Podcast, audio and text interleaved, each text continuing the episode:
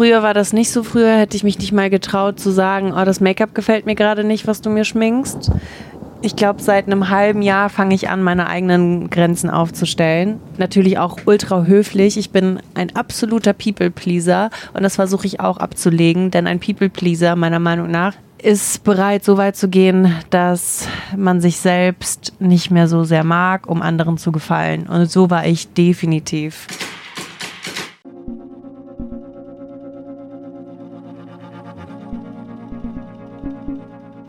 Hallo und herzlich willkommen zu einer neuen Folge Unterwegs mit. Heute mit Stefanie Giesinger und Überraschung mit mir Sebastian E. Merget. Stefanie Giesinger ist Model, Unternehmerin, Investorin und Podcasterin, aber bei allem Erfolg musste sie im Laufe ihres Lebens erst lernen, zu ihrem Körper, ihrer angeborenen Krankheit und ihrer OP-Narbe am Bauch zu stehen. Den offenen Umgang mit ihren, ich nenne es mal, Problemen empfand sie als Befreiung. Und vielleicht ist das einer der Beweggründe hinter ihrem neuesten Projekt, dem Podcast G-Spot, in dem sie offen und authentisch mit ihren Gästen über Sexualität, Liebe und alles, was damit zusammenhängt, spricht. Und zwar so, dass ich auch noch was gelernt habe. So viel sei an dieser Stelle verraten. G-Spot ist aber natürlich nicht das einzige Thema, über das wir heute gesprochen haben. Es geht auch um ihre Morgenroutine, ums Journalen und darum, wie sie ihre erste eigene Wohnung so perfekt eingerichtet hat, dass sie eigentlich für immer bleiben möchte. Viel Spaß beim Zuhören, euer Sebastian.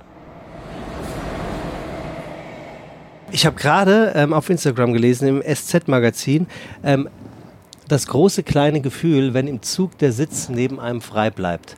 Das große, sehr gute Gefühl, oder? Oder man, man kennt's, oder? Ich liebe es. Es ist immer so, oder? auch im Flieger. Aber wir reden ja hier über den Zug, sorry.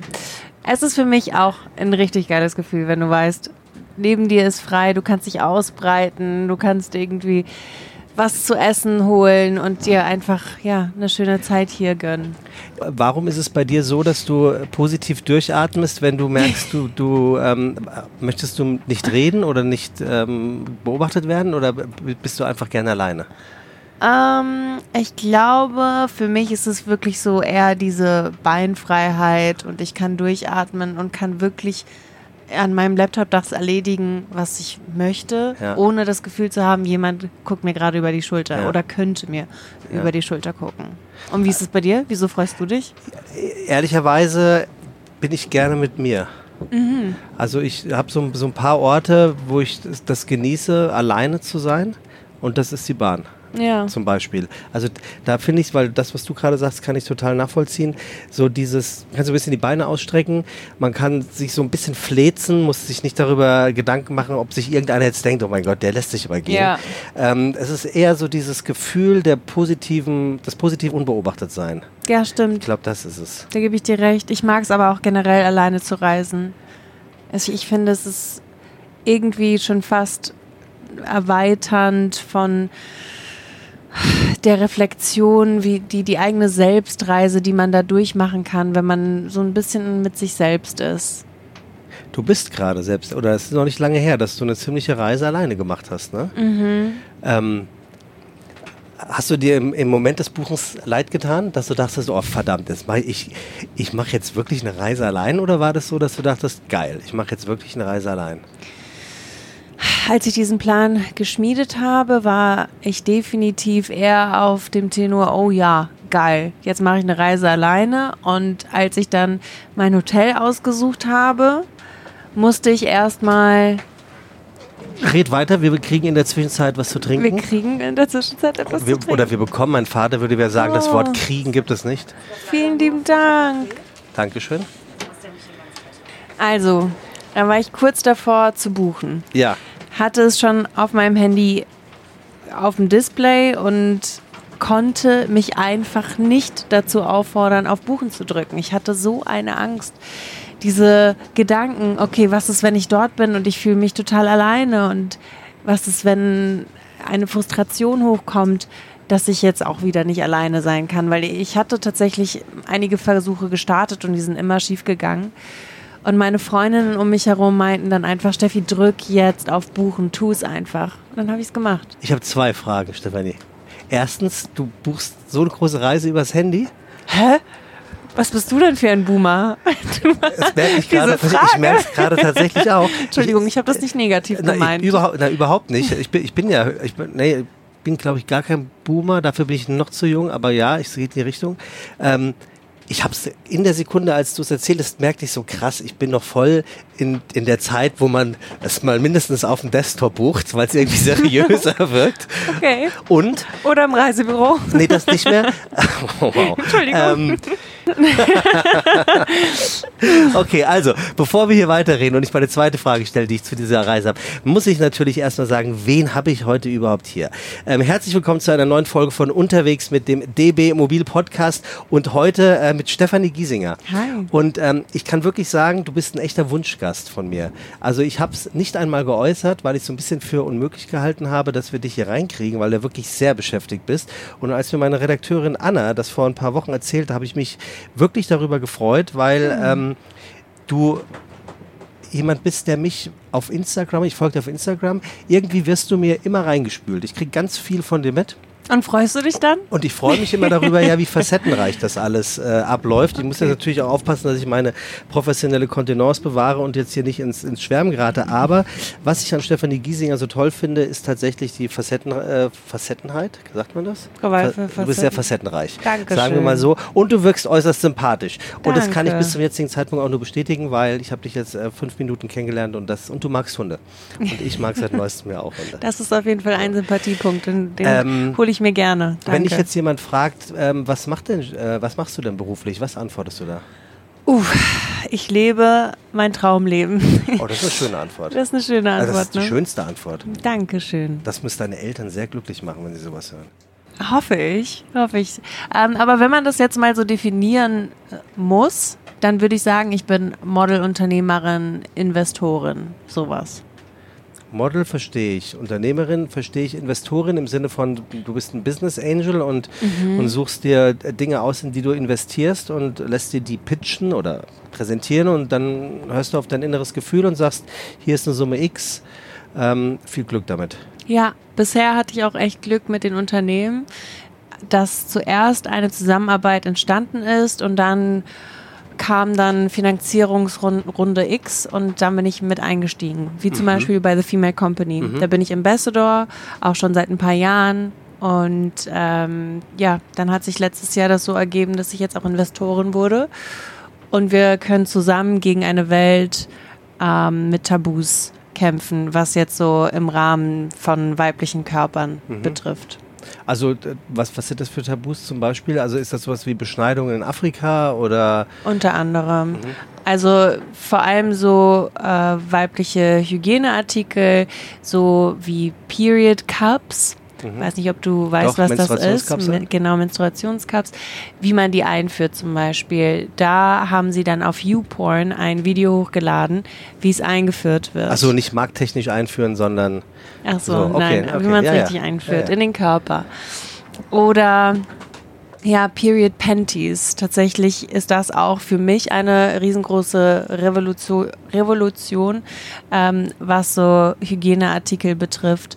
Und ja, wir arbeiten immer wieder daran, wie man jetzt noch mehr Informationen an Frauen ja, weiterbringen kann. Und das so die Aufklärarbeit Mhm. leisten kann. wo, wo kommt das her, dass du dich genau für diese Art des sozialen Engagements begeisterst? Ist das ähm, selbst erlebtes und also so ein klassisches Problem, was man im eigenen Leben erkannt hat und sich dachte, dagegen mache ich was? Durchaus. Also ich werde häufig gefragt, wie es dazu kommt, dass ich jetzt auch über mentale Gesundheit und so weiter sprechen kann, ohne dass es mir den Hals zuschnürt oder ich zu große Angst davor habe. Aber wenn ich mich zurückerinnere, wann es anfing, dass ich über tiefgründige Themen gesprochen habe, es fing eigentlich an mit 17 schon bei Germany's Next Topmodel. Da wurde ich oft auf meine Narbe angesprochen. Das woher war sie 1996. Nein, da bist du geboren. Das war vor, vor 14 Jahren bist du. Vor zehn Jahren, Vor 10 2014. Jahren, 2014 so rum. Also 2014 wurde ich Germany's Next Topmodel und genau, dann wurde ich immer wieder auf meine Narbe angesprochen und dann habe ich über meine Krankheit erzählt Und da fing das eigentlich schon an, dass ich in irgendeiner Art und Weise eine Vorbildfunktion angenommen mhm. habe, ohne dass ich es bewusst wollte. Irgendwie bin ich da so reingerutscht und dann war es für mich natürlich einfach weiterzumachen, authentisch über all mein Erlebtes zu sprechen und unter anderem auch über mentale Erkrankungen, über Dinge, die sehr viele Frauen beschäftigen ähm, und auch ja eben mentale Gesundheit. Also genau was diese von dem angesprochenen Themen angeht, ist es ja mittlerweile Gott sei Dank so, dass es fast schon salonfähig geworden ist, darüber zu sprechen. Zum Glück. Zum Glück. Ähm, ich bin ein paar Tage älter und ich kann mich noch an Zeiten erinnern, wo es gerade in der Beauty-Branche nicht zum guten Ton gehörte, über die vermeintlich nicht so schönen Themen zu reden, wie zum Beispiel mentale Gesundheit ja. oder aber auch äh, deine eben angesprochene Krankheit, die sich ja rund um deinen Darm genau. gedreht hat, respektive immer sexy. noch dreht. Auch super sexy. ja. ähm, aber auch das muss man sich ja erstmal trauen, darüber zu reden wie gesagt, irgendwie bin ich da so reingerutscht. Ich war 17 und in den Interviews bei Germany's Next Topmodel wurde ich aus der Redaktion immer wieder gefragt, ja, woher kommt die Narbe? Erzähl mal was zur Krankheit. Und dann wurde ich natürlich immer wieder so ein bisschen dahin gedrängt, darüber zu sprechen. Und ich wurde vielleicht auch so ein bisschen in die Narrative geschubst von dem kranken Mädchen, mhm. was jetzt rückblickend nicht so schön ist. Aber es ist okay, denn ich konnte vielen Menschen damit helfen, dass ich mich so geöffnet habe. Ich muss aber zwei, drei Schritte zurückgehen, äh, Stefanie. Äh, wir waren gerade bei dem, bei dem Buchen deiner Badi-Reise mit, mit dem Handy. Das ja. hat dann geklappt. Im, mhm. äh, in Paris hast du gebucht. Bist du auch von Paris geflogen? Mhm. Ich bin aus Berlin geflogen. Bist aus Berlin geflogen. So, und dann, und dann kommst du da an. Und äh, wie, wie, wie viel Gepäck nimmt man damit, wenn man alleine reist? Weil eigentlich ist es ja scheißegal. Man braucht nicht, nichts. Ja, das würde ich auch genau. Du hattest fünf Koffer dabei. zwei. Zwei große. Zwei große Koffer ich habe auch, ich habe das wirklich so romantisiert in meinem Kopf mit einem Backpack, mit einem großen Rucksack, einfach los, ein paar Unterhosen rein, ein paar T-Shirts, ein Kleid, that's it. Mhm. Und dann fing ich an zu packen und dann dachte ich, aber das muss auch mit und ich will, dass dieses Kleidungsstück auch diese Reise miterlebt und das auch und vielleicht brauche ich diese Schuhe und diese Schuhe und dann wurden es zwei Koffer. Ich bin nicht stolz drauf, aber ich muss sagen, ich habe fast alles angehabt aus meinen zwei Koffern ich würde das so gerne auch mal machen. Eine weite mhm. Reise alleine. Mhm. Ähm, du kommst dann da also an und dann bist du da alleine auf dich gestellt. Ja. Wie, wie, wie, wie lange hat das gedauert, bis du dich an dich gewöhnt hast? Das ist eine richtig gute Frage. Die ersten Tage waren echt Horror. Und ich habe ja auch gerade schon angesprochen, dass ich mehrere Versuche hatte, da bin ich dann nach Brandenburg gefahren in ein Wellnesshotel, mhm. mal ganz alleine und ich habe es nicht ausgestanden, alleine zu sein. Meine Gedanken waren viel zu laut. Und vielleicht war auch der Trick, so weit zu reisen, dass ich nicht einfach mit meinem Auto Weg zurückfahren konnte. Deswegen äh, habe ich diese Tage dann einfach in der Sonne am Strand verbracht. Das sind eh meine absoluten Happy Places, also Orte, an denen ich super glücklich bin. Und nach ein paar Tagen habe ich dann auch Leute kennengelernt und hatte das Gefühl, ich bin gar nicht mehr so alleine und konnte mich immer zurückziehen, wenn ich es gebraucht habe. Aber ansonsten hatte ich immer irgendwelche GesprächspartnerInnen. Kommt man schnell mit dir ins Gespräch? Kommt ganz auf meine Verfassung an. Strahlst du das dann aus? Eigentlich schon. Ja, total. Also jetzt zum Beispiel auch in der Bahn. Mhm. Manchmal bin ich gut gelaunt und ich habe sogar das Gefühl, ich möchte gerade mit irgendjemandem interagieren und dann schaue ich dann auch lächelnd ein bisschen rum. Aber es ist echt häufig so, dass ich eher mit meinem Körper signalisiere, pff, ich verschränke meine Arme, ich gucke eher nach oben, trage vielleicht sogar eine Baseballcap, dass man mich nicht wirklich sofort anschaut und erkennt. Ähm, ja, ich glaube, das kennt aber jeder Mensch. Man hat ja verschiedene. Ja, der eine mehr, die andere weniger, weil du hast, du bist ja eine Person des öffentlichen Lebens, du hast 5 Millionen Follower auf Instagram, das ist ja nun wirklich unglaublich viel. 5 Millionen ist, oder für einen deutschen Celebrity sind 5 Millionen Followerinnen und Follower, finde ich schon eine enorm hohe Zahl. Ja. Also das heißt, die Wahrscheinlichkeit, dass du eher erkannt wirst äh, in der Bahn als ich, die ist, die ist durchaus gegeben. Ähm, wirst du denn oft angesprochen auch? Ich werde schon häufig angesprochen, muss ich sagen. Und das hört sich jetzt wahrscheinlich auch ziemlich unsympathisch an, aber ich kann damit nicht umgehen. Jetzt selbst nach zehn Jahren ist es für mich so, hey, ja, wieso, ja, ja, Klar, ja, das können wir ein Foto machen. Das hört sich ja eher sympathisch an. Findest du? Also, ich wäre gerne die Person, die erkannt wird und dann die sagt, oh mein Gott, und wie geht's dir? Und was machst du hier Schönes? Und äh, die Menschen umarmt. Aber irgendwie bin ich in dieser Situation so eingeschüchtert nach zehn Jahren. Ich verstehe es nicht. Ich werde immer total rot und ich denke mir einfach so, wieso? Was findest du an mir? Vielleicht auch, weil man dann eventuell denkt, was denken jetzt gerade die anderen Leute hier? Was ist denn das für eine?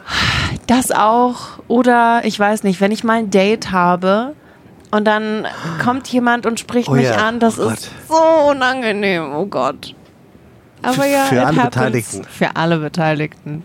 Aber irgendwie kann es auch total romantisch sein, wenn Mhm. er, also äh, du datest ja höchstwahrscheinlich eher einen Mann, ähm, Überwiegend. wenn er ist dann bestimmt auch irgendwie stolz in dem Moment. Das- Also ist doch irgendwie stelle ich, stell, stell ich mir irgendwie auch irgendwie ganz sweet vor. Ah, ja, aber ich meine, ich bin nicht in einer Beziehung und ich habe eher das Problem, Menschen zu daten, die wissen, wer ich bin. Und ich habe das Gefühl, also in der Öffentlichkeit bin, ich habe das Gefühl, die Person ist mir dann weit voraus in dem Kennenlernprozess. Weil er schon ein bisschen was über dich weiß. es passiert dann auf jeden Fall nicht auf Augenhöhe. Ja.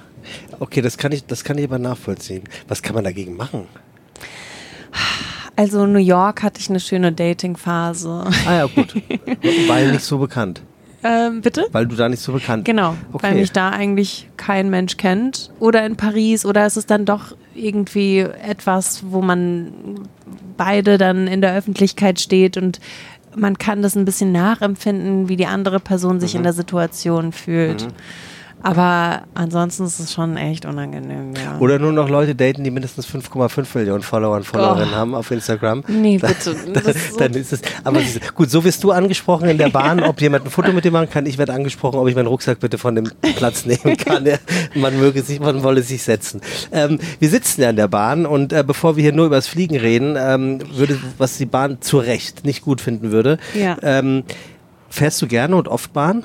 In Deutschland fahre ich eigentlich nur Mhm. Bahn. Ja, also ja, sehr häufig. Und nach Paris tatsächlich auch. Es gibt jetzt auch einen Übernachtzug von Berlin nach Paris. War arschteuer, ne? Ist es? Ja. Das Also- muss geändert werden. Also ich habe jetzt, ähm, also zumindest der Nachtzug von Hamburg nach Wien, Mhm. was ja auch einfach eine schöne Strecke ist, ist schweineteuer. Ich, glaub, ich glaube über 600 Euro in der Einzelkabine. ja, da das sehen ich wir. schon viel. Das ist halt das Problem. Deswegen fliegen so viele Mhm. Menschen dann mit 20 Euro mit Ryanair. Ja, und Paris ist so schön. Paris ist wunderschön. Und Wien auch. Ja, Ich finde Wien, Hamburg und Paris, das ist so alles eins. In, ich, in Paris bin ich jedes Mal wieder ähm, erstaunt. Es gibt nur Altbauten oder sehr, sehr Altbauten. Sonst gibt es da nichts, oder? Es dazwischen. ist, Ja, es ist, es ist wunder, wunderschön. Und wo kommst du jetzt her gerade? Ich komme aus Köln. Ich habe gerade für Schlag den Star ein, Oh. paar, ein paar Matzen gedreht. So Gegen wen? Trailer. Darfst du schon sagen? Leonie, ja, eine Sängerin. Ja. Sie ist auch relativ ähm, erfolgreich auf TikTok und generell Social Media, ist aber eine sehr erfolgreiche Sängerin Aha. und war auch schon bei Deutschland sucht den Superstar in der Jury. Ah, okay. Ja, So, und da kommst du jetzt gerade her, das ist dann Köln. Genau. Ne? Und wir fahren, ja, wir sitzen jetzt im Zug nach Berlin. Ich Nach begleite dich bis Hause. Hannover, da steige ich aus. Ähm, und ja, in Deutschland fährt, man Bahn, aber es, ist ja auch ganz angenehm, ne? Wenn Ja. pünktlich ist. Total. Und ich meine, ich kann mich schon darauf einstellen. Ich komme dann an am Hauptbahnhof und dann gehe ich erstmal ins Fitnessstudio und trainiere. Dann auch wieder für Schlag den Star. Jetzt immer schön am Abend. das war noch nicht, das kommt erst noch, die Aufzeichnung. kommt am 27. Oh, Januar. das soll ganz schön tough sein. Ich- also körperlich. Ich glaube auch. Es fängt ja 20.15 Das ist ja Uhr an. Es ist live. Es kann bis 3 Uhr, 4 Uhr morgens gehen. Deswegen versuche ich jetzt immer nachts zu trainieren. Und dann stehe ich morgen auf. Morgen ist mein erstes Interview um 10 Uhr morgens. Aber ich habe dann auch immer eine Morgenroutine. Also ich stehe so um 7 auf und mache dann Yoga und meditiere und all Mhm. das Zeug, damit ich mich halbwegs gut fühle am Tag. Ja, es ist irgendwie gerade ein bisschen viel, muss ich sagen. Ich habe mal Tim Melzer und Sascha bei Schlag den Rab begleitet Aha. und das ging bis halb zwei Uhr morgens ich bin regelmäßig eingeschlafen im Publikum. Es war wirklich, ich konnte die Augen nicht mehr Frechheit. aufhalten. Es ist, es ist, also, weil du eben gerade sagst, das kann durchaus auch mal halb drei werden, stimmt. Ja, und meine Freundinnen, die alle mitkommen, die werden sich natürlich da ein bisschen amüsieren und Alkohol trinken. Darauf freue ich mich auch schon, dass ich dann total ausgepowert zu meinen betrunkenen Freundinnen in die Arme falle. Aber erzähl mal, äh, das ist ja, ist, ist ja auch, auch ein Ding geworden, Morgenroutine. Ähm, Mhm. wie, also du stehst um sieben auf? Wenn ich schlafe, sogar um sechs. Wer weckt dich, dein Körper oder der Wecker? Der Wecker. Das ist jetzt auch sehr tiefgründig, aber ich möchte diese Frage ehrlich beantworten. Ich kann nicht lange im Bett bleiben, weil es mich so an die Zeiten erinnert, wo ich depressiv war und nicht aus dem Bett kam. Deswegen muss ich aufstehen und halt sofort meinen Tag starten. Ansonsten habe ich Angst, dass ich es nicht unter Kontrolle habe. Also ja, ich springe aus dem Bett. Okay, aber sprichwörtlich. Ja, sprich Immer, immer auf der gleichen Seite? Nee, unterschiedlich. War Und ich auch. manchmal- Wirklich? Ja, war ich auch. Ich will, ich will, ich möchte, ich lebe auch alleine. Ich möchte keine, das ist meine Interpretation, Mhm. keine für mich selbst frustrierend anfühlende Routine einkehren lassen. Und ich mach's, ich mach's jeden Morgen, mache ich es anders. Voll gut. Ja. Aber ich wache auch jeden Morgen ganz anders auf und ich frage mich immer, was ist in der Nacht passiert? Manchmal liege ich ganz quer, Ach, waagrecht. Ja, ich weiß nicht, was ich in der Nacht mache. Ach, das, das, das, das finde ich wirklich interessant. Weil, würdest du dich angucken, wie du schläfst nachts? Ich würde das gerne mal sehen. Ich dachte immer, ich bin so ein Mäuschen. Ich schlafe ein und bin ganz leise, aber anscheinend nicht. Ich würde es ich würd's von mir nicht sehen wollen. Ich hätte irgendwie Angst. Stell dir mal vor, oder stell dir mal vor, dass, dann ist ein Schatten da oder sowas. So, ah, okay, also du glaubst Horror. an sowas. Nee, nicht wirklich glauben, aber ich kann mir vorstellen, dass da war. Nee, ich, ich weiß nicht. Okay, also du, du stehst relativ schnell auf. Was passiert dann? Ähm, dann Oil Pulling, ganz wichtig. Oil Pulling, also ähm, ich nehme Kokosnussöl, Mhm. ungefähr einen Teelöffel in meinen Mund und dann ziehe ich den zwischen meinen Zähne Mhm. hin und her die ganze Zeit. Währenddessen setze ich mich schon auf die Matte. Zahnschiene schon raus? Zahnschiene schon raus, ja. Ich habe manchmal, wenn ich dran denke, mache ich die Ich Beißschiene kann rein. nicht mehr ohne. Kannst du nicht Ich mehr? habe mich vollkommen dran gewöhnt. Bei, bist du so ein Unten. Beißer? Ja. Und, okay. Nee, ich trage sie nur aus Ich Spaß. ja, genau, weil es so angenehm ist. Ja, ich trage meine oben, aber oh, ich weiß nicht, dann immer mit diesem Plastikding. Und ich habe mal geschaut, ich muss echt viel Plastik davon konsumieren, weil ich reibe meine Zähne so viel aneinander. Morgens ist die äh, Schiene immer Ja, ein bisschen sofort. demoliert. Glaube ich, also Okay. Ist, okay, also du hast Ich- Kokosöl Öl. im Mund Im und Mund. ziehst es dir durch die Zähne. Genau, also ja, Mhm. genau so. Und dann setze ich mich auf die Matte und fange an, mich zu stretchen und dann spucke ich mein Kokosnussöl aus. Ganz wichtig, in den Mülleimer, nicht in die Wasserleitung bringen, weil, Weil es nicht wird wieder hart und dann, genau, kann, du kannst deine Leitung sogar verstopfen damit. Ähm, dann mache ich 10 bis 15 Minuten Yoga, also auch wirklich nicht so lange. Und diese, Jo- diesen Yogakurs suche ich mir den Abend davor schon raus, damit ich morgens nicht lange im Internet rumsuchen muss. Dann mache ich eine 15-minütige Meditation und dann journal ich nochmal eine halbe Stunde. Dann nehme ich einen Eisenshot, weil ich habe Eisenmangel. Dann mache ich einen Matcha und äh, gehe damit ins Bad. Dann gehe ich duschen, putze mir die Zähne und mache Musik an oder einen Podcast, Nachrichten, irgendwas in die Richtung und mache mich fertig im Bad. Dann setze ich mich an den Laptop und fange an zu arbeiten und dann gehe ich entweder ins Office oder an irgendein Set oder eben zu meinem Podcast. Was ist das für eine Uhrzeit, wenn du anfängst am Laptop zu sitzen? 10 Uhr? Spätestens zehn. Spätestens 10. Aber das heißt, dann sind schon mal drei sehr sinnvolle Stunden ins Land gegangen, Mhm. die für dich und dein mentales Dasein enorm wichtig sind. Ja, das stimmt. Und ich habe gemerkt, ich muss mich selbst lieben und das geht eigentlich nur, indem ich Zeit in mich selbst investiere. Also ich kann nicht durch den Tag schreiten und alles für meine Mitmenschen machen und meine Jobs erledigen und dann am Ende sagen, oh ja, ich mag mich so wie ich bin, denn ich habe keine einzige Sekunde in mich investiert. Deswegen mache ich das gleich am Morgen, bevor ich am Abend dann wieder nach Hause komme und mir einfach nur denke, boah, es war jetzt alles so anstrengend und dann falle ich ins Bett. Ja, abends ist es auch schwer, ne? Ja, ich finde abends echt, pff, Also ich finde es ist dann auch so voll an abhängig von dem, wie dein Tag verlaufen ist, welchen Menschen du begegnet bist. Und manchmal ist es echt negativ. Ja, und ja, und also ich, ich, ich gehe morgens immer zum Sport und äh, ab und an, wenn mir ein Trainer oder eine Trainerin morgens nicht so gut gefällt, dann gehe ich auch mal abends, aber da merke ich, das ist für mich deutlich anstrengender. Ich habe einen sprichwörtlich volleren Magen. Dann, was du auch gesagt hast, ähm, der Kopf ist natürlich voll, also der Tag ist ja abgespeichert und es wird viel mehr, bevor es losgeht, geschnattert. Morgens ist es noch unglaublich ruhig dort im Studio. Stimmt. Und abends haben die Leute natürlich ein totales Mitteilungsbedürfnis und du stehst da irgendwie und denkst so, oh Mann, ey, Schnauze, interessiert mich gerade überhaupt nicht. Ähm, aber das, das, das, ist ja, das ist ja der absolute Wahnsinn. Und dann, dann meditierst du. Ja. Schaffst du es zu meditieren, ohne zu denken? Kommt auch echt sehr darauf an, wie es mir gerade mental geht. Äh, zu manchen Zeiten ist es echt schwer. Manchmal fange ich sogar an zu weinen, während ich meditiere. Und manchmal fühle ich mich danach sehr befreit und bei mir selbst. Und egal was am Tag passiert, ich weiß, mir geht super. Und dann journalst du. Und dann journal Das äh, habe ich gegoogelt, weil das habe ich in ein paar Podcasts äh, von dir gehört. Da hast du ähm, immer eine Lanze fürs Journalen ähm, äh, gebrochen. Ähm, in, in, meiner Generation hieß es wahrscheinlich Tagebuch, aber tr ist trotzdem noch ein bisschen was anderes. Ne? Tagebuch war ja, glaube ich, verhältnismäßig, was mein Tag gebracht hat. Und Journal, wenn ich das richtig verstanden habe, bedeutet wirklich, was dir im Kopf ist, wird aufgeschrieben. Also ja. das kann auch ein Satz sein, dem ein Hauptwort fehlt. Ja, eigentlich schon. Und genau das würde ich auch Menschen empfehlen, die Angst haben, anzufangen zu schreiben, weil viele haben diese Hürde, ich weiß nicht, was ich schreiben soll. Und dann sitze ich da und dann schreibe halt zehnmal, ich weiß nicht, was ich schreiben soll. Ja. Und ich muss sagen, mir hat das echt geholfen, eine andere Perspektive in meine Gedanken zu bekommen oder auch in meine Situation. Weil ich habe dann wirklich angefangen zu schreiben, was mir gerade durch den Kopf geht. Und das waren manchmal sogar Dinge, die für mich sehr verborgen waren. Und ich war mhm. so, oh krass, okay, jetzt habe ich das entschlüsselt. Jetzt habe ich endlich mal eine Situation verstanden oder meine Muster gebrochen. Ähm, und diese vier Seiten, die kann man eigentlich sehr schnell vollkriegen. Mit was für einem Stift schreibst du? Kugelschreiber. Ich liebe Kugelschreiber. Blau? Oh, blau oder schwarz, manchmal sogar rosa. Ich habe jetzt ein riesen Repertoire an Stiften. Oh, sag das nochmal, das sagst du schön. Repertoire. Repertoire.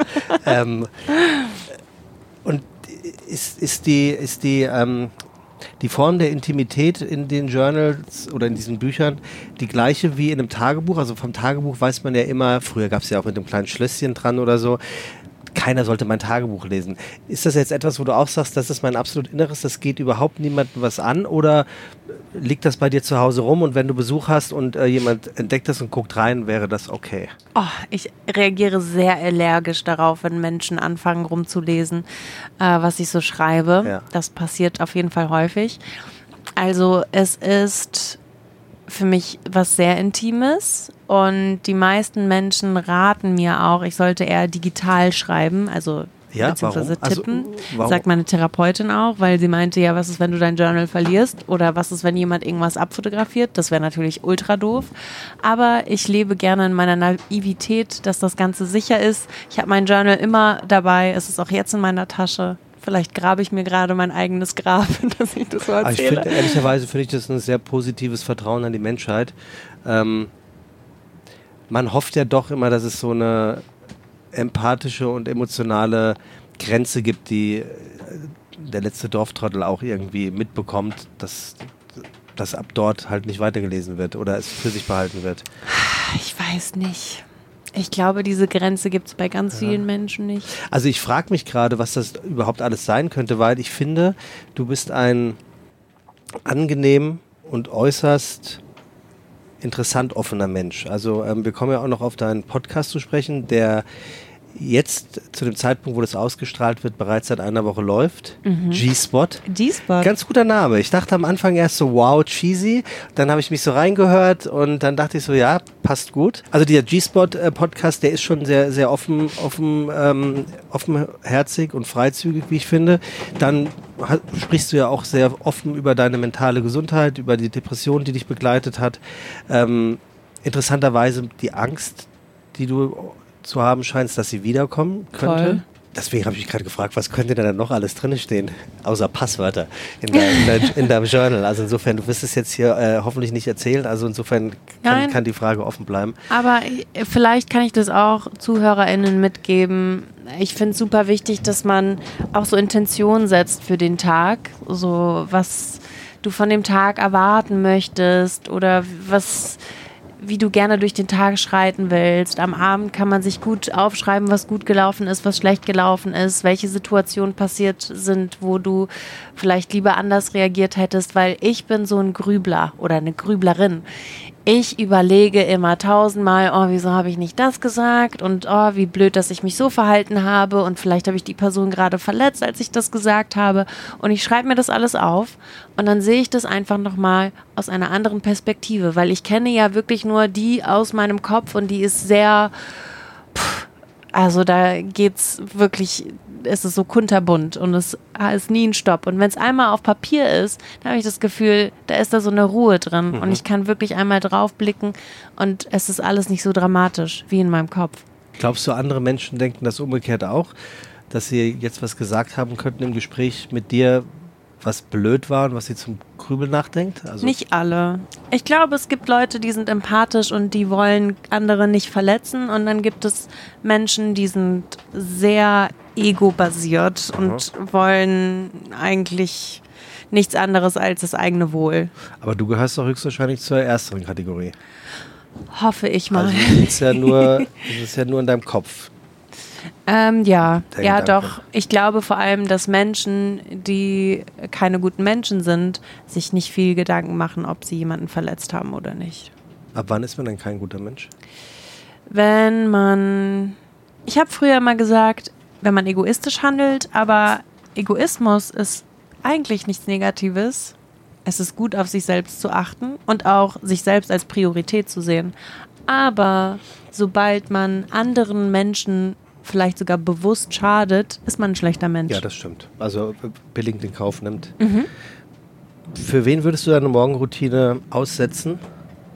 Also was, was müsste um halb sieben auf deinem Telefon passiert sein? Und wir reden jetzt nicht von Tod und Teufel, aber also irgendwas in between, dass du sagst, alles klar, fuck, ich werde meine Morgenroutine jetzt ausfallen lassen, aber für sie oder für ihn oder dafür mache ich das gern. Was, ab wo, wo fängt das an? Weil ich würde den, also da müsste schon viel passieren, dass ich meine Morgenroutine außer Kraft setze. Eben weil sie mir so wichtig geworden ist. Also wenn mich eine nahestehende Person braucht, dann bin ich natürlich da. Aber das ist jetzt hier gar keine interessante Antwort. Die, Interesse, die interessante Das Antwort ist, glaube ich, ist voll langweilig, ne? Ähm, die interessante Antwort ist, wenn ich ein Date hätte oder äh, einen One-Night-Stand hätte, dann würde ich, glaube ich, nicht morgens um sieben, sieben sagen, bitte verlasse das Haus, ich möchte hier meine Morgenroutine machen. Ich glaube, dann würde ich in Kauf nehmen, dass ich jetzt Zeit mit dieser einen Person verbringe. Oder würdest du die Person äh, in dein Matcha und in deine Meditation mit reinlassen? Habe ich schon versucht, ist nicht so gelungen. Und ich glaube, ich brauche morgens einfach diese Zeit für mich, dass ich mit keiner anderen Person rede, dass ich nichts erklären muss. So, hier jetzt erstmal einen Teelöffel Ja. mit Kokosnussöl. Wieso? Mach einfach. Und Lieber nicht. ins Waschbecken spucken. Nicht das, du hast das ins Waschbecken. Geh dich schämen. Und du hast ja ein schönes Waschbecken. Das ist eine, eine, eine tolle Brücke zu deiner Wohnung. Ich möchte es allen Zuhörern und Zuhörerinnen äh, wirklich wärmstens empfehlen, ähm, auf, die, auf die Internetseite von der AD, also der ähm, Architectural, Architectural Digest. Architectural. Das ist gemein, oder? Ja, Architectural Digest. Ja, das hast du sehr schön Oh, gesagt, thank Stefanie. Ähm, Guckt es euch an, googelt bitte äh, Wohnung Stefanie Giesinger. Ähm, das ist, das ist der Wahnsinn. Also es Danke. ist, ich, ich mag Interieur gerne und denke mir auch immer, ich habe in dieser Zeitung auch schon das eine oder andere gesehen. Aber was du dir da geschaffen hast, also da kann ich mir vorstellen, da macht es einfach Spaß, diese ersten vier Stunden des Tages zu verbringen, weil du, du, du, du gleitest ja durch Raumwelten. Also ich, ich, ich wüsste jetzt gar nicht, wie, wie man es besser beschreiben kann, als wie so psychedelischer All-Day, All-Night-Trip.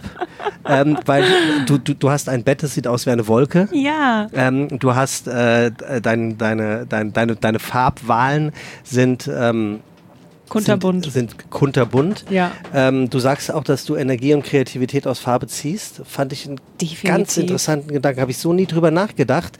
Und als ich darüber nachgedacht habe, habe ich festgestellt, ja klar, es gibt auch in meinem Leben Farben, die machen was mit mir. Mhm. Da, da, da fühle ich, da fühle ich mich sofort anders.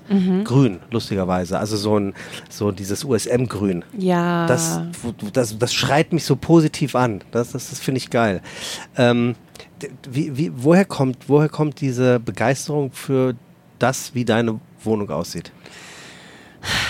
ich habe mich irgendwie noch nie so richtig eingerichtet vor meiner jetzigen Wohnung. Ich bin mit 17 nach Berlin gezogen und habe dann immer in möblierten Wohnungen gelebt. In möblierten? In Oh, möblierten Wohnungen. Also Entschuldigung, aber schrecklich. Du darfst es sagen, es ist auch wirklich Es ist schrecklich. So. Es ist schrecklich.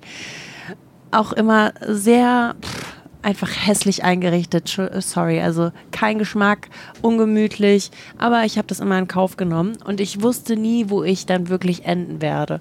Deswegen, es waren auch immer nur so drei Monate und dann bin ich weitergezogen. Habe auch eine Zeit lang in New York gelebt, dann in London gelebt und es war nie wirklich, es hat sich nie angefühlt wie zu Hause. Und dann bin ich mit meinem Ex-Partner zusammengezogen und wir haben in einem Haus gelebt und da hatte ich das erste Mal das Gefühl, okay, jetzt kann ich einrichten. Aber da hat man natürlich auch zwei Geschmäcke. Die treffen aufeinander Oh ja. und man hat das Gefühl, ich will das so machen, du willst das so machen. Oh, dann War das sehr ein- unterschiedlich? Es war sehr unterschiedlich. Oh, verdammt. Ich Da bist du eher egoistisch dann, wenn es um die Einrichtung geht? Nein, ich bin nicht egoistisch. Ich will, dass wir schon irgendwo die Mitte treffen, aber wir haben uns dann darauf eingelassen, dass ich ein Zimmer einrichte und er richtet das andere ein. Aber es war dann irgendwie nicht rund. Also ich habe mich nicht komplett wohlgefühlt in dem Haus. Dann haben wir uns getrennt und dann habe ich meine erste eigene Wohnung gekauft. Und für mich war das der ausschlaggebende Grund, dass ich gesagt habe, diese Wohnung wird meine Traumwohnung. Die werde ich für immer behalten, mein ganzes Leben. Egal, ob ich irgendwann mal eine Familie habe oder wegziehe, ich werde diese Wohnung in Berlin behalten. Und äh, dementsprechend wurde es ein Steffi-Land. Es ist komplett bunt. Auch für die Menschen, die das jetzt noch nicht gesehen haben, meine Decke hat überall eine andere Farbe, in jedem Zimmer eine andere Farbe. Ich habe ein komplett pinkes Bad. Und ich will aber dazu sagen, es ist immer noch geschmackvoll. Ja, also das, das kann ich hiermit bestätigen. Es ist jetzt nicht ähm, irgendwie, dass man sich denkt, okay, äh, die ist völlig durchgeknallt und äh, Hauptsache, Hauptsache abgefahren und spacig, äh, was ja passen würde. Du bist ja, glaube ich, großer Alien-Fan. Ja, Ähm, ich habe sogar ein Alien tätowiert auf meiner Sie- Schulter. Okay. ähm, sondern es ist, es ist einfach, es ist einfach richtig. Ich, ich finde, es ist eine, eine Wohnung von Welt. Also die, die könnte auch in einem, Muse in einem Museum ausgestellt sein, weil es einfach Danke. sehr inspirierend ist und, und einfach. Sie, hat eine Gemütlichkeit beibehalten. Also Mhm. ich kann das jetzt nur von den Bildern natürlich äh, äh, beschreiben. Ähm, und du sagst ja irgendwie, Farben hätten einen Einfluss auf, auf Wohlbefinden generell. Mhm. Ähm, du hast dich dann tatsächlich in die nackte Wohnung gelegt und hast sie erstmal irgendwie versucht zu fühlen. Hab ich wirklich. Ich habe mich ist ja sogar ganz clever eigentlich. Ich habe mich sogar nackt in meine Wohnung gelegt. Ich weiß noch, es war ein sehr heißer Sommertag, als ich die Schlüssel bekommen habe. Und die Wohnung war komplett leer. Und irgendwie hatte ich so das Bedürfnis, ich ziehe mich jetzt aus und ich lege mich jetzt einfach in mein Wohnzimmer. Es ist mein Wohnzimmer. Ich habe eine Wohnung gekauft. Es war das beste Gefühl überhaupt. Ich klinge jetzt, glaube ich, wirklich wie so eine Verrückte, aber es war echt so ein Impuls. Ich hatte immer an meiner Kinderzimmertür eine Postkarte hängen, da stand immer drauf, die Verrückten werden überleben. Also insofern. Schön, danke. Sei das verrückt. gibt mir jetzt ein gutes Gefühl.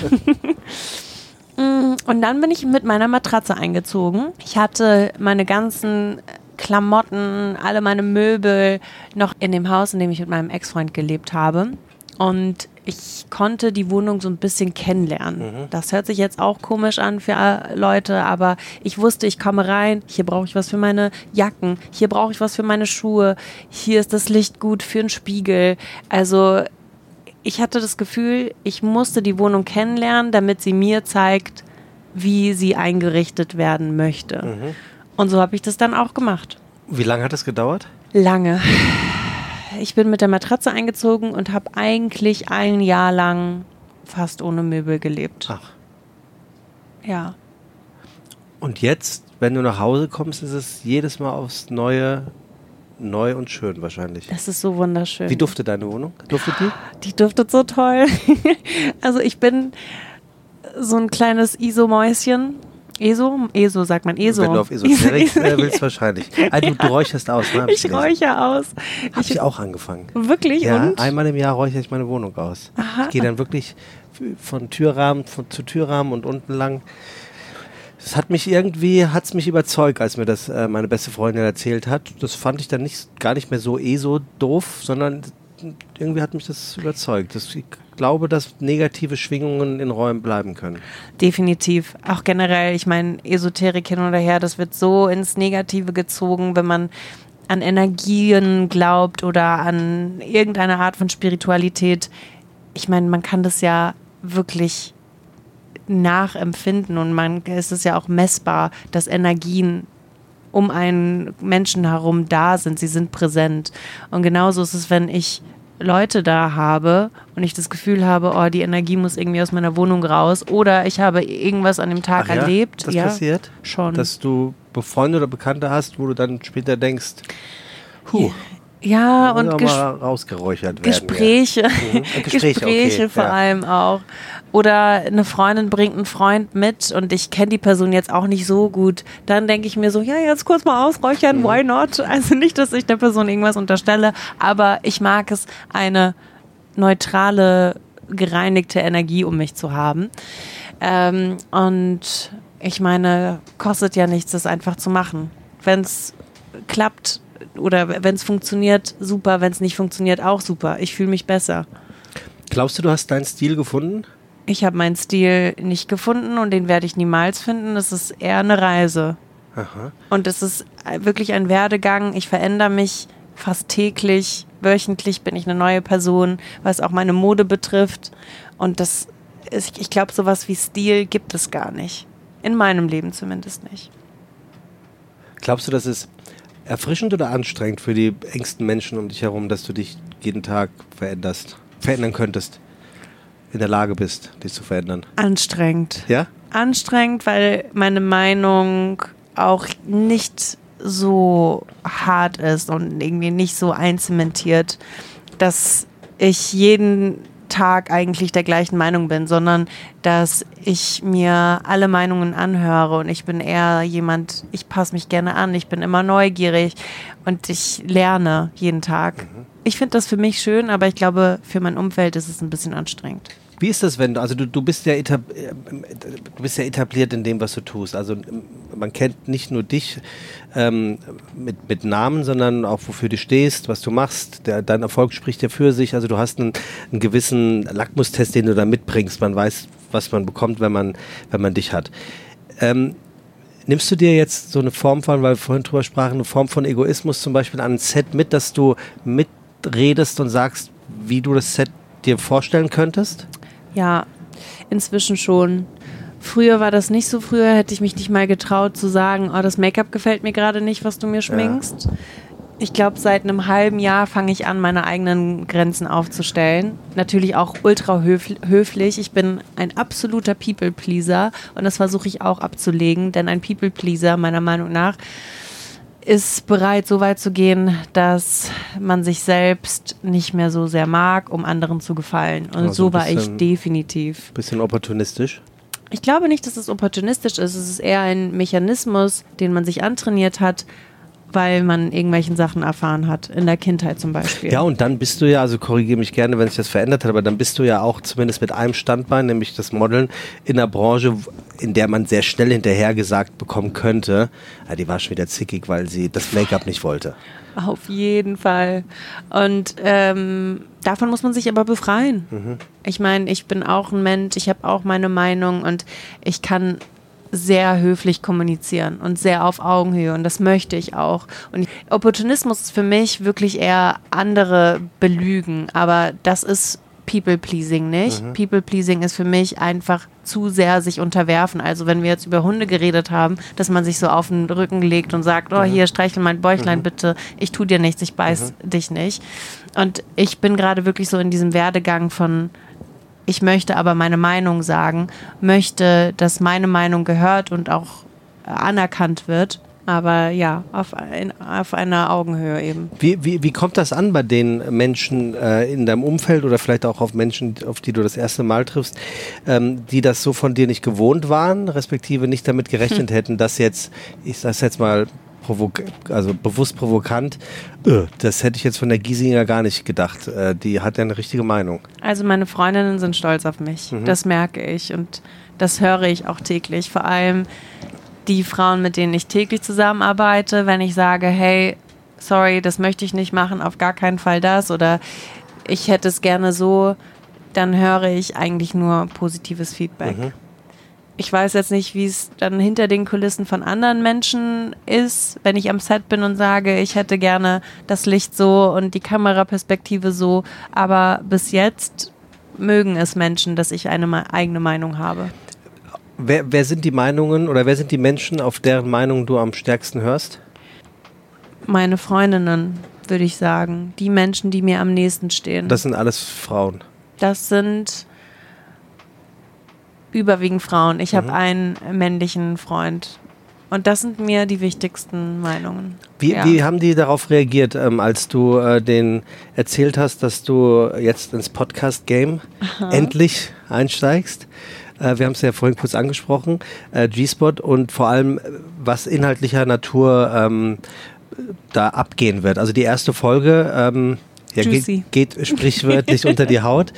Was, was, was, war, was war da der Tenor? Ich glaube, die meisten waren einfach glücklich für mich, weil ich so lange vorhatte, einen Podcast zu machen und mich nie getraut habe. Und Wieso?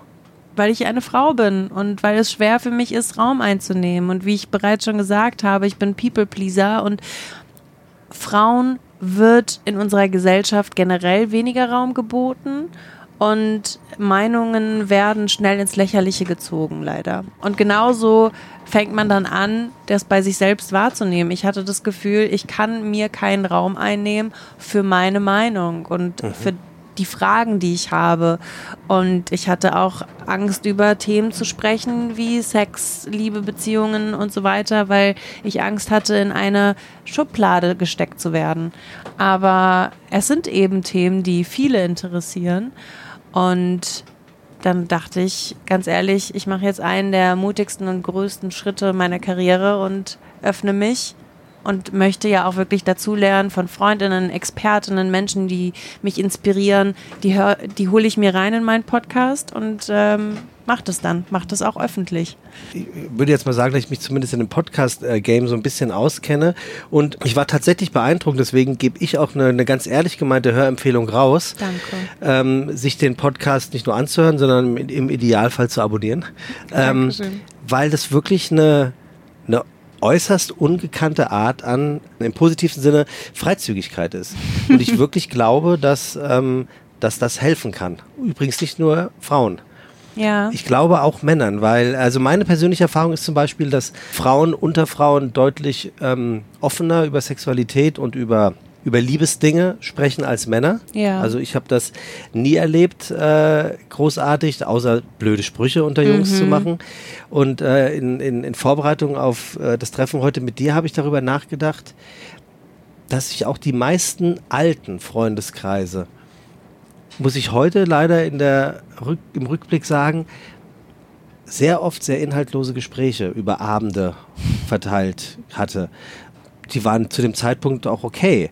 Aber ähm, ich habe immer wieder festgestellt, was eigentlich fehlt, ist ähm, Tiefgang auf so einer Ebene aus vermeintlich falscher Scham. Ja, und, und ich glaube, da kommt dir ganz kurz noch, ich glaube, da kommt dir natürlich der Zeitgeist, spielt dir sehr in die Karten, weil ja. es hat sich da natürlich Gott sei Dank viel verändert. Definitiv, danke. Ich glaube, was bei dir aber auch, wenn ich das jetzt überhaupt so als außenstehende Person, die dich jetzt gar nicht so gut kennt, ähm, ja, diagnostizieren darf. ich meine, in unserer Gesellschaft ist auch toxische Männlichkeit ein Riesenthema. Männer dürfen sich in der gesellschaftlichen Norm so gar nicht richtig äußern, die Emotionen nicht zeigen eine Folge ist tatsächlich auch Männlichkeit oder auch gefährliche Männlichkeit. Mhm. Denn wir alle leben in Strukturen, die patriarchal geprägt wurden und geprägt sind. Und das ist nicht nur zum Nachteil der Frauen, sondern auch zum Nachteil der Männer. Und ja, natürlich auch allen ja. weiteren nicht-binären Menschen und queeren Menschen. Und diese Gespräche sind enorm wichtig, aber für Männer eigentlich noch viel schwerer zu führen. Eben weil das nicht normal ist, in Anführungszeichen. Ja, also was, was mich zum Beispiel sehr beeindruckt hat, ich habe die erste Folge gehört, war die, die, die Offenheit unter Frauen, also unter dir und, und ähm, danke, ich habe den Namen gerade vergessen. Ähm, und ich habe ich hab darüber nachgedacht, würde ich mit einem Mann im Podcaststudio sitzen und würde ihm erzählen, wie ich äh, mich selbst befriedige oder mhm. ob ich Erektionsprobleme habe oder oder, oder. Ähm, begleitet von einem Gedanken, ja, meine stolzen Eltern hören wahrscheinlich auch jede Podcast-Folge von mir. Wie ist das? Dann höchstwahrscheinlich durch Instagram kann auch mal der Nachbar von nebenan auf das Profil von der Mutter von Sebastian kommen und dann kommt ja eins zum anderen. Also ich finde, das ist zumindest ein, ein nachvollziehbarer Gedanke. Aber würdest du sagen, und genau diesen Gedanken sollte man 2024 einfach versuchen abzulegen, weil who cares? Ja, ich versuche diesen Gedanken abzulegen, definitiv.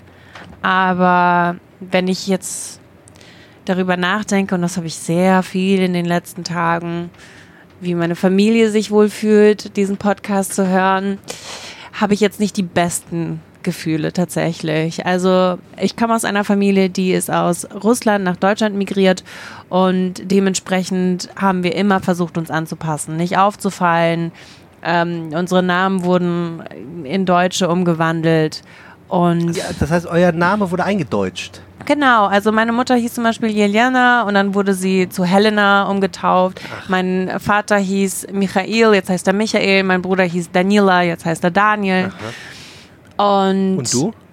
ich bin in Deutschland geboren. Okay. Und meine Mutter wollte mich eigentlich Nastja nennen und dann hieß die Krankenschwester Stefanie und dann dachte sie, Stefanie ist deutsch. Let's go. und deswegen ist es jetzt natürlich sehr auffallend, dass ich einen Podcast habe, der erstmal G-Spot heißt, ist ja auch schon ein provokanter Name und dann ist die Folge auch noch der Orgasm Gap. Ja. Und das ist jetzt auf jeden Fall ja ein Thema, ich glaube, das, das reizt, das provoziert, das äh, es könnte kontrovers sein und wird wahrscheinlich auch kritische Stimmen oder Stimmen, die gerne Negatives von sich lassen, ähm, hervorheben. Ja, aber weißt du, was zum Beispiel das Schöne ist? Ähm, ich habe nach all den Jahren äh, meines Daseins auf der Welt oder sagen wir mal meine, meines Interessen, meines Interesse an Sexualität, ähm, heute auf der Fahrt zu der Folge mit dir gelernt, ähm, dass eine Klitoris sich ähnlich wie der Penis erregen kann und größer wird. Wusste ich jetzt so auch nicht. Und das hört sich jetzt so lustig an und, und nach hahaha. Aber es ist ja eigentlich ein Armutszeugnis, das nicht gewusst zu haben. Und dann habe ich nämlich über eins nachgedacht. Ich glaube sogar, dass der Biologieunterricht in der Schule einfach eine, eine völlig falsche und viel zu große Schamschranke ähm, hat. Total. Weil das, also das kann ja nicht sein, dass ich das nicht wusste. Ja, auf jeden Also das Fall. kann ja nicht sein. Und du bist ja auch in dieser woken Bu- Bubble, sag ich jetzt mal. Also Ja, du bewegst dich auf jeden Fall in genau. einem Menschenkreis, wo das Thema ist und man versucht sich damit auseinanderzusetzen. Welche Geschlechter gibt es? Wie, keine Ahnung. Also eigentlich alles im Sinne von, ähm, ja, keine Ahnung, was einfach vielleicht noch über den Teller hinausgeht. Und ich würde sagen, in der gesellschaftlichen Norm wird das gar nicht so richtig angegangen. Und in der Schule sowieso nicht. In der Schule ist es eher etwas, das ist eine Pflicht, das muss erledigt werden. Bitte benutzt Kondome und äh, ihr könnt Krankheiten bekommen. Also es ist alles sehr negativ ausgelegt und mehr lernt man da auch gar nicht. Ich habe so ein bisschen das Gefühl, du bist wie so eine Botschafterin für Lebende. Kann das sein? Das, äh, kann ich das annehmen? Ich glaube, das ist zu viel Verantwortung. Nee, also ich finde, das, was ich jetzt von dir kennengelernt habe, bewundere wundere ich jetzt mich gar nicht darüber, dass du diese Antwort gibst. Äh, und ich, ich glaube, das ist keine Verantwortung in dem Sinne, unter der du zusammenbrechen kannst, sondern ich habe schon das Gefühl, aus der Vorbereitung, aus dem, was wir jetzt miteinander beredet haben und auch aus diesem Podcast, äh, aus der Podcast-Folge G-Spot, ähm, dass du tatsächlich eine, ähm, eine, eine, eine tolle Hilfestellerin bist für Menschen, für Frauen vor allem natürlich. Danke. Eben weil es Themen sind, die du anpackst, die heikel sind, intim sind, schwierig sind. Also es sind, es sind, es sind ja die großen Dinge, die du anpackst. Sexualität, Depression, mentale Gesundheit. Auf der einen, auf der anderen Seite engagierst du dich äh, sozial, stehst aber auch deine Frau, indem du als Business Angel aktiv bist. Ähm, du müsstest eigentlich, müsstest du doch sehr selig einschlafen. Ganz Oder und gar nicht. Kannst du das nicht annehmen? Ich sag's dir, ich gehe aus diesem Gespräch raus und ich zerbreche mir den Kopf darüber, wie schlecht ich mich ausgedrückt habe und dass ich das besser gesagt hätte, hätte, hätte sollen, siehst du? Schon allein über diesen Satz werde ich wahrscheinlich noch 20 Mal drüber Aber- nachdenken, aber weil du- ich, du ich bin könntest- so perfektionistisch. Aber so du könntest schlimm. dir diese Imperfektion auch gönnen. Ja, kann ich nicht. Ra- rein theoretisch. Ich habe, ich verlange so viel von mir, wirklich. Und Ist das das russische Gen so ein bisschen? ich werde echt oft gefragt, ob das so ist. Bestimmt. Bestimmt auf jeden Fall. Und ich wurde auf jeden Fall streng erzogen. Und ich verlange von mir, dass ich perfekt bin. Im Zwischenmenschlichen, alleine, beim Sport, wenn ich aufstehe, auch diese Morgenroutinen. Ich meine, an sich, es ist einfach, ja, es ist eine enorme Disziplin. Total. Und die Ist es- verlange ist es ich von wirklich, mir. Ist es wirklich, ja. Weil ich habe eine gute Freundin, äh, liebe Grüße, Maria, ähm, die auch ähm, Russin ist. Mhm. Und ähm, es gibt immer mal wieder Momente, ähm, die, manchmal sagt die Sachen, Sebastian, das gibt's bei uns nicht. Wir sind so zu Hause bei meinen Eltern. Da gibt's auch gar keine Diskussion. Also Mhm. zum, ich glaube, es ist bis heute so, dass der Mann ihrer Schwester muss den Vater siezen. Krass. Und ähm, sie sagte auch, so ist das. Und sie ist auch, äh, ähnlich wie du es beschreibst, sehr ehrgeizig, sehr darauf bedacht, äh, keine Fehler zu machen im Sinne von, ähm, da hätte ich aber nochmal intensiver drüber nachdenken können. Ja, Ich, ich möchte an der Stelle wirklich ähm, äh, empfehlen, ähm, dass sich alle Zuhörenden hier deine Wohnung angucken. äh, du hast ja sozusagen zum, zum Anblick freigegeben. Das, das, das macht Spaß und Laune. Danke. Ich möchte deinen Podcast empfehlen. G-Spot. Du höchstwahrscheinlich auch, oder? Ja, bitte. Ab dem 17. Januar, aber der ist ja jetzt schon raus, wenn dieser Ja, Podcast raus Ist die erste rauskommt. Folge raus. Genau. Also ich würde mich sehr freuen, wenn ihr mal reinhört. Das, äh, Überall, wo es Podcasts gibt. Überall, wo es. Podcasts gibt, Und auch genau. auf YouTube, da kann man auch zuschauen. Ach, genau, stimmt. Ja, ich bin nämlich in einem haarigen G-Spot. In einem lilanen Flausch sitze ich. Ich habe ein richtig schönes Set gebaut und da habe ich auch meine Meinung durchgesetzt. Ich wollte, dass es ein schöner, lilane, flauschiger Set-Design wird. Sehr gut. Also da sind wir wieder beim Thema, dass du deine Meinung äh, mehr und mehr äh, an, angibst und auch durchsetzt. Und zum Ende einer jeden Folge, äh, Stefanie, stelle ich äh, jeden, der hier sitzt, äh, eine Frage aus dem Fragebogen von Marcel Proust. Und das läuft so ab, dass ich total ähm, boomermäßig mit meinem Kugelschreiber, der keiner ist, hier lang äh, fahre und du darfst einfach Stopp sagen und die Frage, wo da mein Stift steht, die stelle ich dir zum Abschluss. Okay, dann darfst du aber auch nicht auf das Papier gucken. Ja, tu ich Guckst ja du nicht. nicht. Okay, stopp. Das ist auch hängen geblieben. Das wollte es. Ihr Lieblingsvogel. Das ist doch so ein Quatsch. Wieso? Weil wir gerade beim Hair and Make-up heute Morgen darüber gesprochen Ach, haben. Ja, Ja, was der siehste. Lieblingsvogel ist. Und? Und? für mich ist es die Taube. Und es ist What? nicht nachvollziehbar für die meisten Die Menschen. fliegenden Ratten. Die fliegenden Ratten, ja, und das ist asozial, dass Menschen Tauben so sehen, diese armen kleinen Tierchen.